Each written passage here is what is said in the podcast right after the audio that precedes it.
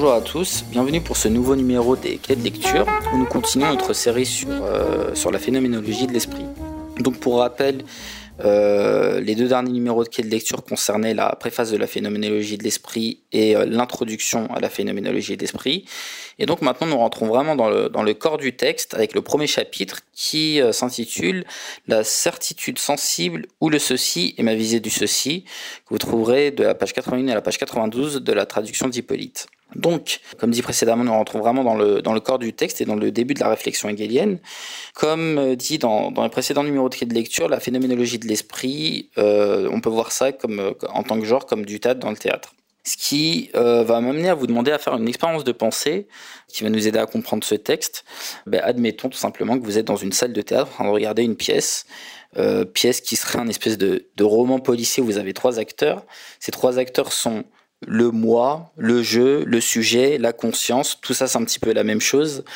Euh, donc premier acteur qu'on appellera le moi, deuxième acteur la chose, donc là c'est la chose, l'objet, euh, euh, ce qui est ce qui est ce qui environne évidemment le sujet, et troisième acteur euh, la certitude sensible. Donc vous avez ces trois acteurs qui font un, qui adaptent un roman policier, sauf que là ils ne cherchent pas un meurtrier, ils cherchent la vérité. Donc là, j'ai déjà dit énormément de choses, donc je vais commencer déjà maintenant à donner des, définitions. Qu'est-ce que j'appelle la, notamment la certitude sensible et la vérité? Alors, chez, euh, chez Hegel, il y a un grand avantage, c'est que généralement, le, vocabulaire est assez simple et euh, assez, entre guillemets, primaire. C'est-à-dire que certitude sensible, faut pas chercher beaucoup plus loin que euh, c'est la certitude de vos sens. C'est-à-dire que vous touchez, vous êtes face à un bureau, vous touchez votre bureau, vous sentez votre bureau, vous avez la certitude que votre bureau est, sous votre main. Donc ça, c'est la certitude sensible. Et euh, au sein de la phénoménologie de l'esprit, pour euh, recontextualiser, on peut considérer que c'est un mode de connaissance. C'est-à-dire que euh, l'homme est face au réel, il a des modes de connaissance. Le premier euh, qu'Hegel détermine, c'est la certitude sensible. Puis nous verrons au fur et à mesure des, chapitres que cette certitude sensible évolue. Donc ça, c'est pour la certitude sensible. Ensuite, comme dit, c'est une pièce de théâtre dans laquelle nous ne cherchons pas un meurtrier, mais nous cherchons la vérité. Alors qu'est-ce que la vérité? Alors la vérité, Ici, la conception de la vérité, c'est proche de ce qu'on a de, l'être de Parménide. Alors, euh, l'être parménide ou parménidien, euh, je donne du vocabulaire parce que c'est des choses qu'on retrouve beaucoup dans, les livres de philosophie. C'est une conception de l'être de Parménide qui consiste à dire que l'être est quelque chose d'inaltérable, qui ne change pas, euh, qui, a toujours, la même essence, et ainsi de suite. L'exemple le, plus pratique pour, voir ce que veut dire Parménide, c'est Dieu, tout simplement. Et, euh, et, pour expliciter encore plus, l'être de Parménide, ça s'oppose à, à l'être d'Héraclite. Euh, Héraclite, pour lui, la, la, la, vérité passe. La vérité est toujours en mouvement, la vérité est dynamique. Euh, donc l'être est dynamique lui-même. Euh, donc deux conceptions de l'être et de la vérité euh, qui, sont, qui sont différents. Mais ici, le, le, ce qu'on appelle le vrai, la vérité, c'est cet être de Parménide, euh, c'est chercher ce qui est inaltérable, ce qui ne change pas, euh, ce qui est l'essence. Donc vous avez cette pièce, on, cherche ce, cette vérité, ce vrai, cet être de Parménide. Alors avant d'attaquer, euh, avant d'attaquer pour, vous expliquer comment se déroule la pièce, on va déjà faire un petit point de vocabulaire euh, parce que c'est euh, du vocabulaire qu'on retrouve énormément chez Hegel et je vais vous proposer de, euh, de faire un, chez vous, hein, de, de, prendre un papier, de faire un, tableau pour classer euh, différents éléments et vous allez voir que tout au cours de votre lecture, ça va vous aider à, à vous y retrouver des fois quand vous vous perdez évidemment dans, dans, la, dans, dans le texte hegelien qui peut être assez compliqué, touffu et, et amphigorique. Donc vous prenez un tableau et puis d'un côté vous, euh, vous mettez les mots essentiel, vérité, immédiat, singulier, et puis dans l'autre vous mettez inessentiel, euh, certitude, médiatisé et universel. Et là en fait on vient de faire des paires, des paires de, de, de, mots qui s'opposent, euh, que je vais expliciter maintenant. Et euh, systématiquement, dès que vous lisez Hegel, eh bien, vous allez remarquer qu'en fait il oppose systématiquement ces mêmes termes, ce qui va vous aider à, comprendre la réflexion. Donc la première part que j'ai posée, c'est essentiel, inessentiel. Euh, bon là, je pense pas que ce soit très euh, très compliqué. C'est ça revient en réalité à ce que je viens de vous dire par rapport à lettre de Parménide et, et de Rectite. D'ailleurs, on aurait pu les rajouter dans ce tableau. C'est-à-dire que essentiel, c'est ce qui a une essence qui, qui, ne bouge pas, et puis inessentiel, évidemment, c'est l'inverse. Ça n'a pas d'essence et ça peut bouger. Maintenant, on oppose également vérité et certitude. Alors, dans, dans le langage hegelien, vérité s'oppose à certitude, car certitude c'est la vérité du mois de la pièce de théâtre que je regarde. Bon, ça peut paraître un peu compliqué. Je vais, euh, encore une fois, je vais expliciter en prenant un exemple un exemple de la vie commune. Euh, admettons que vous discutiez avec un, adolescent de 15 ans, euh, un peu gauchiste, euh, qui est pour la répartition des richesses, tout ça, etc. Je pense que ça nous arrive à tous, et qui dit, vous explique la vie en vous expliquant que les adultes sont débiles, ils sont, ils sont avares, etc. Il faut augmenter les impôts pour que tout le monde, pour que tout le monde puisse, puisse toucher une aide, etc. Et puis vivre. Bon, ça c'est l'adolescent de base qui explique la vie à, des adultes. Vous prenez ce même, ce même adolescent de 15 ans, il a en, en langage égalien, il a la certitude de ce qu'il pense. Vous le prenez 15 ans plus tard, quand euh, il a payé un loyer, quand euh, il a payé euh, des factures EDF, quand il a cherché un travail qu'il a eu du mal à en trouver, etc. Et puis vous l'écoutez parler, puis on, vous allez vous rendre compte qu'il est de plus en plus de droite. Et ben là, on peut dire que euh, il est parti de la certitude, euh, c'est-à-dire que le cet adolescent de 15 ans à ce moment-là, la, vérité de ce qu'il croyait, c'était son côté gauchiste, etc. Et puis il est allé vers euh, vers sa vérité, c'est-à-dire que plus le temps a passé, plus il a affronté des événements, etc. Et, euh, et, plus il a atteint le vrai, le vrai de, de, de, ce qu'il pense, euh, de ce qu'il pense réellement. Voilà. Et ben là, je reviens à, mon histoire de pièce de théâtre.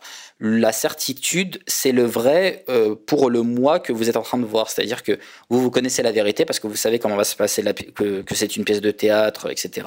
Mais le moi ne sait pas que c'est une pièce de théâtre. L'acteur ne sait pas que c'est une pièce de théâtre. Et pour lui, ce qui se passe à, à, à l'instant, à l'instant, c'est le vrai. Voilà, donc ça c'est pour euh, mon duo, euh, mon duo vérité euh, certitude. et d'ailleurs, chose assez troublante, et je, le dis parce que ça, ça transparaît aussi dans le, texte d'Hegel, le, le, mot vérité a tantôt l'occurrence, la, ou plutôt la, consonance de, de, de, cet être de parmi dont je vous ai parlé au début, et puis tantôt ça s'oppose à certitude. Voilà. Donc ça c'est les subtilités de, c'est les subtilités du texte hegelien. Ensuite, euh, je vous ai proposé euh, de faire un couple immédiat médiatisé. Alors ça, j'expliciterai un petit peu plus tard. Et singulier universel, de même, j'expliciterai plus tard lorsque je vais, euh, je vais revenir à, ma pièce de théâtre. Donc, pour rappel, vous êtes assis dans, votre, dans votre chaise dans ce théâtre et puis vous regardez cette pièce où le moi, la certitude sensible et la chose sont en train de chercher qui est le vrai, qui est la vérité. Donc le, premier, euh, le premier coupable, on va dire, le premier, euh, pas, coupable, mais le, premier, euh, le premier suspect, c'est la chose. Pourquoi? Pourquoi? Parce que la chose, la chose est au sens de Parménide, c'est-à-dire que vous avez des objets extérieurs de vous, ils sont là, ils existent. Mon bureau en face de moi est là, vraiment, il a cette qualité d'être et de ne pas changer. Euh, si moi je, sors de chez moi, je, sors de chez moi, ce bureau est toujours là, je reviens, il est toujours là. Donc on a cette, cette, cette, cette faculté où la, la chose, l'objet, n'a pas besoin euh, du moi pour exister. Donc c'est, euh, c'est ça va être le premier, euh, le premier suspect pour être la vérité ce bureau là, l'exemple que je vous ai donné, c'est ce que Hegel appelle le ceci. Et le ceci, ça se divise en deux choses, ça se divise entre le ici et le maintenant. C'est-à-dire que pour euh, indiquer un ceci, indiquer quelque chose que vous avez en face de moi, vous avez deux choses. Vous avez euh, euh, à quel moment il y est et puis, et puis à quel endroit il est. Donc ici et maintenant. Alors, je vais dire que ce bureau est ici et maintenant. Il est en face de moi, il est ici et maintenant. Très bien. Puis je vais sortir de chez moi et puis euh, je, vais, euh, je vais déterminer qu'en fait, euh, c'est ce qui est. Je, vois une voiture et puis je, dis cette voiture est ici et maintenant. en me promenant dans la rue, sur un parking, je vois cette voiture, je dis elle est, elle est, elle est ici et maintenant. Ben là se pose un problème, c'est-à-dire que ici et maintenant ne peuvent pas changer, ça doit être des essences. Mais dans ma première version, c'était mon bureau chez moi, et puis la deuxième version, c'est une voiture à l'extérieur. Donc vous avez un espèce de ici euh, bureau euh, et de ici voiture, et puis un maintenant bureau et puis un maintenant voiture. Euh, ça, évidemment, ça va en contradiction avec notre être de Parménide, notre essence, notre vérité, ce qui ne doit pas changer, etc. en langage hegelien, on dit que les ici se nient entre eux, c'est-à-dire que le, le ici bureau et le ici voiture ne peuvent pas être les mêmes. Le maintenant bureau et le maintenant voiture ne peuvent pas être les mêmes. Donc, ça revient à, et là, justement, on tombe dans quelque chose qui est éminemment hegelien, c'est-à-dire que le, le, ici et maintenant, on se rend compte que ce ne sont pas des singuliers, mais ce sont des universels. C'est-à-dire que, et là on revient du coup à ma distinction, le ici et le maintenant, la vérité du ici et de maintenant, ce ne sont ni le bureau ni la voiture que je montrais, mais en réalité c'est dans le langage, c'est dans les mots, c'est moi qui désigne ce qu'est le ici et ce qu'est le maintenant. Donc, euh, ce ne sont pas des singuliers, ce, n'est pas le singulier bureau, le singulier, euh, le singulier voiture, mais ce sont des universels. Et, et là, je vais continuer euh, dans mon vocabulaire. On dit donc que ces universels sont médiatisés. C'est-à-dire quoi? Enfin, plutôt que la chose est médiatisée en elle-même. ça veut dire quoi? Ça veut dire que la chose a besoin, a besoin de quelque chose d'extérieur à elle-même pour exister. Mais donc, du coup, on n'est plus dans notre être de Parménide, parce que le, bureau n'a pas d'essence, en réalité. Le bureau a besoin de, de se médiatiser, il a besoin d'un médiateur, de quelque chose à, extérieur à lui-même pour, pour s'affirmer lui-même. ça, c'est les c'est pareil, une subtilité de langage que, que je développerai dans le prochain numéro de Quelle Lecture, mais c'est vrai que ce, ce, cette chose de, de médiatiser peut, peut être assez troublante. Donc du coup, euh, la chose, elle n'est pas immédiate, elle est médiatisée. Euh, elle n'est pas, elle n'est pas le, ici le maintenant ne sont pas singuliers, mais ce sont des universels. Donc, euh, si on, je reviens dans ma pièce de théâtre, le, le coupable, le suspect, en tout cas le, le, le, premier suspect qui était la chose, n'est pas le coupable. Voilà. Donc là, on vient de faire l'élément de base, on va dire, de réflexion hegelienne qu'on retrouve dans ce chapitre plusieurs fois, notamment euh, pour euh, le moi. Je vais pas le faire parce que c'est un petit peu la même chose. Euh, c'est-à-dire que le moi déclare que s'il déclare que maintenant, il déclare, maintenant pendant le jour, et, bien pendant et puis la nuit il déclare maintenant. ce sont deux maintenant qui s'opposent, donc le maintenant est un universel, ainsi de suite. Je pense que vous avez, je pense que vous avez compris.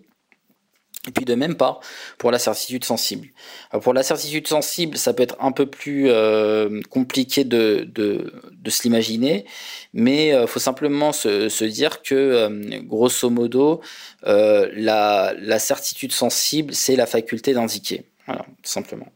donc, donc là, vous allez avoir à peu près la même réflexion pour la certitude, la certitude sensible. Je ne développe pas parce que je, ça, ça, nous perdrait le, fil de la réflexion, le, le fil principal de la réflexion et ça alourdirait cet audio. Mais vous pouvez vous référer, je pense qu'avec les clés que je viens de vous donner, ça, sera beaucoup plus explicite. On en arrive donc vers la, à, la fin de ce chapitre où on est, on, est là, on se dit donc, en, je cherche ma vérité, mais la vérité je la trouve pas. Euh, c'est pas le moi, c'est pas la chose, c'est pas la certitude sensible. Alors c'est quoi la vérité? Et ben on se rend compte qu'en fait la vérité de la certitude sensible, et eh ben en fait c'est l'universel. En réalité, la, la vérité, c'était pas les, euh, les, objets extérieurs à eux-mêmes, en fait, c'était les mots eux-mêmes. C'était vraiment le, c'était le ici et le maintenant euh, qu'on peut qu'on peut résumer dans le ceci, et que c'était c'était cet universel qui était la vérité, euh, la vérité du, de la certitude sensible. Et donc là, cette certitude sensible mute et devient perception, car son nouvel objet, son nouvel objet n'est plus euh, la chose en elle-même, mais son nouvel objet dorénavant, et eh ben, ce sont des universels. Voilà. Et, euh, et, donc du coup, c'est ça qui nous fera passer au deuxième chapitre. Et, donc là, je fais un, stop, on va dire, je m'arrête un petit peu dans la réflexion pour dire que cette réflexion qu'on vient d'avoir, c'est euh, presque le cœur nucléaire de la, de la phénoménologie de l'esprit. Vous allez systématiquement retrouver ce même type de réflexion. Et, euh, et c'est euh, une évolution en spirale, vous voyez.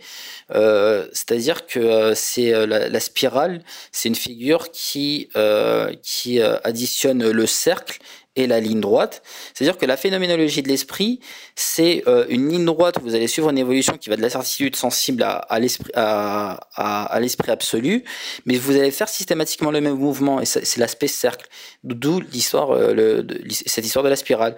Donc première spirale, hop, c'était la certitude sensible on passe à la perception, qui sera une deuxième spirale, et ainsi de suite. Voilà. Enfin, un deuxième étage de la spirale, je veux dire. Et ainsi de suite. Et, euh, donc, du coup, là, vous avez vraiment des éléments de base euh, pour vous aider dans, votre lecture. Euh, donc j'espère que ça, a été clair. Bien évidemment, comme dit dans le précédent numéro des clés, de lecture, vous pourrez poser vos questions en commentaire. Je prendrai un petit temps pour y répondre dans le prochain numéro. Et donc le prochain chapitre, ce sera la perception où la chose est l'illusion. Je vous remercie.